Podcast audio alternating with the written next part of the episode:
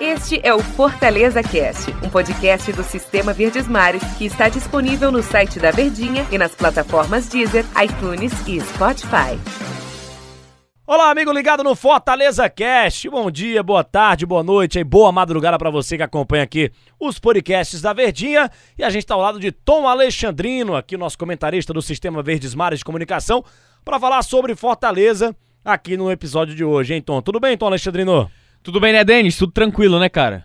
Tudo tranquilo. Cara, não tem outro assunto pra gente falar a não ser o jogo contra o São Paulo. Tem decisão. É, a gente pode falar de culinária, É, né? rapaz. A gente pode falar sobre gosta. o tempo, a obra do tempo. Obra do tempo, né? Aniversário do Pelé, que foi um dia desse. horas iguais. É, é, mas vamos falar sobre, sobre horas e minutos iguais.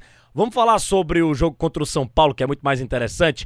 Oitavas de final, Copa do Brasil, segundo jogo. Primeiro foi uma decisão, foi bom demais o primeiro jogo, 3 a 3 E agora vem a segunda partida contra o São Paulo no Morumbi e o Fortaleza com uma grande chance, repito, uma grande oportunidade, uma grande chance de avançar para as quartas de final. Ou eu tô sendo muito otimista, Tom Alexandrino? Não, eu acho que você tá, tá sendo no time correto, né? Realista, né? O Fortaleza, ele, ele entra com condições iguais, se não melhores, do que o São Paulo para quem sabe conquistar uma vaga nas quartas de final e igualar, né? A campanha de 2001, quando o Fortaleza chegou às quartas de final da Copa do Brasil. Na época foi eliminado pela Ponte Preta.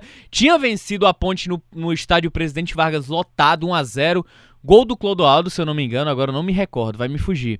E aí, o jogo da volta no Moisés Lucarelli, Fortaleza acabou sofrendo uma goleada por 5 a 2 e aí foi eliminado naquela fase de Copa do Brasil. Eu vejo Fortaleza com amplas condições. Aí, o raciocínio, Denis, torcedor que está nos acompanhando, ele é muito semelhante após a partida contra o Palmeiras. A gente pode questionar a qualidade técnica individual das equipes. Mas coletivamente, eu vejo que o Fortaleza era mais time que o Palmeiras. Como se tornou dentro de campo, foi mais time do que o Palmeiras. E aí, pro torcedor acompanhar o raciocínio. Não perde, não, torcedor, pelo amor de Deus que tecnicamente, individualmente, o São Paulo é melhor por peças, mas coletivamente, time jogando, eu vejo o Fortaleza com mais condições do que o São Paulo. Fortaleza ele é mais time do que o São Paulo nesse aspecto, pela continuidade de trabalho, é, por tudo aquilo que envolve o trabalho do Rogério Senna em cima do Fortaleza, mas eu tenho uma ponderação.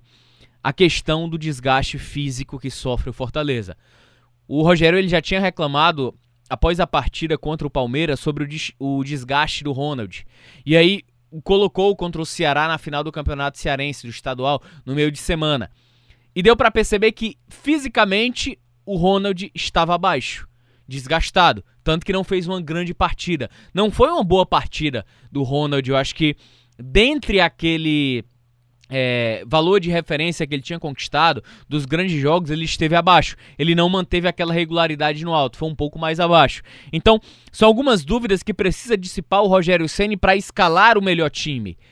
A palavra que o Rogério gosta de falar, manter o time competitivo, manter o grau e o nível de competitividade. Só assim ele pode conquistar uma vaga retornar né, às quartas de final da Copa do Brasil aí depois de 19 anos, Denis. Muita história. Fazer uma grande campanha, por mais que tenha entrado só nas oitavas de final, mas os duelos eles se tornam mais parelhos, mais equilibrados, mais difíceis inclusive a partir das oitavas de final. E o detalhe que o Rogério tá colocando de umas partidas pra cá, um time muito mais é, físico, como ele gostou de chamar. A palavra é físico.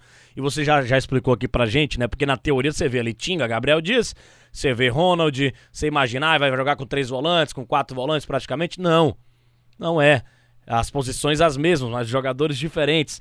Então o que a gente percebe é que o Rogério Ceni pode é, pensar no mesmo time que atuou contra o Atlético Mineiro, que atuou contra o Palmeiras, que atuou contra o próprio Ceará e tentar alguma alternativa contra o São Paulo. Seria aquele time que o torcedor sabe de, de decorado já, o Felipe Alves não joga, vai ser o Max. Você tem ali o Gabriel Dias na direita, o a zaga com o Paulão e Roger Carvalho, o Bruno Melo ou o Carlinhos na lateral esquerda. Carlinhos foi expulso. É, foi verdade, o Carlinhos não joga, foi Bruno expulso, Melo verdade. joga. Verdade, verdade. Tanta competição. Bruno Melo vai jogar. Aí você tem ali na o, o juiz expulsou, foi reclamar com o juiz, foi demorou pra sair, É, foi já entendeu, Carlinhos. amigo. E vai pro, pro meu campo com, com o Juninho e Felipe. E Felipe. Eu acho que isso aí tá fechado. O a Ronald, grande, Ronald Tinga, a a grande dúvida Romarinho é e. David. A essa é a grande dúvida. Porque o Ronald tem a questão da minutagem, É. do desgaste. Ele vai de Oswaldo? Já que o Oswaldo Mas ele ele faz tirou muito o bem. Ronald muito cedo contra o Ceará também, né? Exatamente, é pensando justamente nisso, como alternativa para que ele coloque contra o São Paulo. Só que o Ronald ele já vinha de um desgaste físico do jogo contra o Palmeiras. E aí era uma dúvida que tinha o Rogério Ceni de colocar ou não o Ronald no jogo contra o Ceará, ele preferiu arriscar. Então eu vejo que nesses jogos de embate físico, onde tecnicamente, se a gente for analisar por peças, Fortaleza é uma equipe abaixo do, abaixo do adversário, ou o adversário precisa atacar para poder vencer o jogo, naturalmente o Rogério ele vai usar uma equipe de imposição mais física, que é justamente isso. O Ronald é, como recomposição ali do lado esquerdo, já que ele tem um bom poder de ataque também. Caso não vá o Ronald, eu acredito de verdade que ele possa fazer Oswaldo pelo lado esquerdo e Marlon do lado direito devido ao desgaste físico que vem sofrendo o Ronald. Se o Ronald tiver boas condições de jogo, eu acredito que ele vai a campo. Aí a minha, minha dúvida é em relação ao Tinga, porque a gente tá falando de dois laterais direitos que vem fazendo aquela dobradinha por ali há pelo menos três jogos seguidos. E aí você tá falando de dois laterais.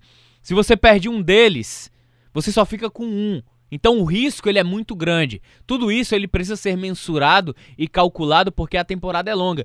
E essas alternativas do Rogério Ceni de buscar uma equipe de embate mais físico é justamente por esse aspecto. Jogadores com características mais físicas, Denis, torcedor, eles têm uma longevidade de atuação maior. Jogadores como Romarinho, que atua por aquele lado, e Oswaldo, que são velocistas, que são jogadores do um contra um, eles se desgastam mais rápido. E aí você corre o risco de perder esses atletas pro restante da temporada, sendo que você não tem peça de reposição. O mercado do Fortaleza, hoje, ele não tem essa peça à disposição. Então, por isso que o Rogério tá buscando essa alternativa. Eu acho que por esse estágio inicial de sequência de jogos, ele precisa disso para poder dar uma resposta técnica e, com- e competitiva. Mas pode ter certeza, se o Rogério pudesse, tivesse sempre os jogadores do mesmo nível físico à disposição em todos os jogos, seria Romarinho, David, Wellington Paulista Oswaldo, sem dúvidas. Os quatro atacantes, com certeza. Agora, em relação a- a- ao detalhe fora do, de, de campo, né? Vai ser feita uma, uma, uma homenagem, não tem torcedor no estádio, claro, mas a torcida do São Paulo vai preparar lá bandeirões e tal pro Rogério Ceni, que é um grande ídolo, o maior ídolo da história do São Paulo. E se fala muito na imprensa do Sudeste, nacional, enfim, aqui também se fala muito de um grande confronto entre Fernando Diniz e Rogério Ceni. O Fernando Diniz não é muito que não tem muito, não é muito querido pela torcida do São Paulo 100%, falando, né? Vem oscilando bastante na, na temporada, tá bem no Campeonato Brasileiro, a Copa do Brasil mal começou pro São Paulo aí, já empatou com Fortaleza, esteve atrás do placar todos o- o- os gols lá do Fortaleza, 1x0, 2x1, 3x2 e depois o São Paulo correndo atrás do empate. O São Paulo eliminado também na Taça Libertadores, né? Ganhou vaga pra De Sul-Americana. forma vergonhosa, inclusive. De forma vergonhosa, num grupo fácil. O São Paulo tinha capacidade total de São Paulo perdeu pro Binacional fora de casa. A É. única vitória do Binacional, o time mais fraco do grupo. mais fraco do grupo. É, eu falei grupo fácil, mas médio, né? Tinha LDU e tinha River Plate. O grupo, o grupo era é, interessante, mas o São Paulo não pode, com toda a história dele, também ficar fora da outra fase da Libertadores, das Distante oitavas. da vaga, né? É. Não, não é que ele tenha brigado até o, a Ele última não brigou. rodada ou até o último minuto. Com uma rodada de antecedência, ele já estava eliminado. Ele já estava eliminado. Existe uma grande pressão em cima do Fernando Diniz. O Fortaleza vai ter uma semana de trabalho é, sem, sem jogos, né? Dizem que o Rogério Ceni vai ficar por São Paulo um tempinho, tem residência lá. São Paulo vai ter presidente novo e tudo. Será que Hum, não. é uma, uma, uma grande oportunidade, assim, pro, Hum. pro, pro torcedor do Fortaleza ficar, um, ficar com muito medo, assim? Poxa, os caras estão lá vendo o Rogério. Não, não. Sabe por quê? Porque a temporada continua. Fortaleza pode ter uma semana espaçada, mas é uma semana de trabalho. Então, o jogo é domingo, segunda deve ser folga, terça-feira já se reapresenta. Sim. Então, não, você não Tem tem. Fluminense, né? No, no Exatamente, você não tem um tempo hábil de descanso. É, é o mínimo. Agora, Ah, digo- é, porque, é porque a gente sempre fala, Denis, até pro torcedor entender. Ah, tem uma semana É. aí de trabalho. Gente, não é uma semana. São poucos dias, são dias a mais em relação a toda a maratona que vem sofrendo o Fortaleza ou o Ceará na temporada que a gente sempre conversou. Então eu acho que é, não adianta a gente querer criar essa nebulosidade em torno de uma situação. Se o Fortaleza eliminar o São Paulo, em épocas de eleição de São Paulo, de pressão, Diniz pode cair se for eliminado pela Copa do Brasil, pode ser. Mas sempre vai existir isso, sempre vai acontecer. E ainda mais entre Rogério Senna e São Paulo, né? Que, é, pela ligação. Pela ligação.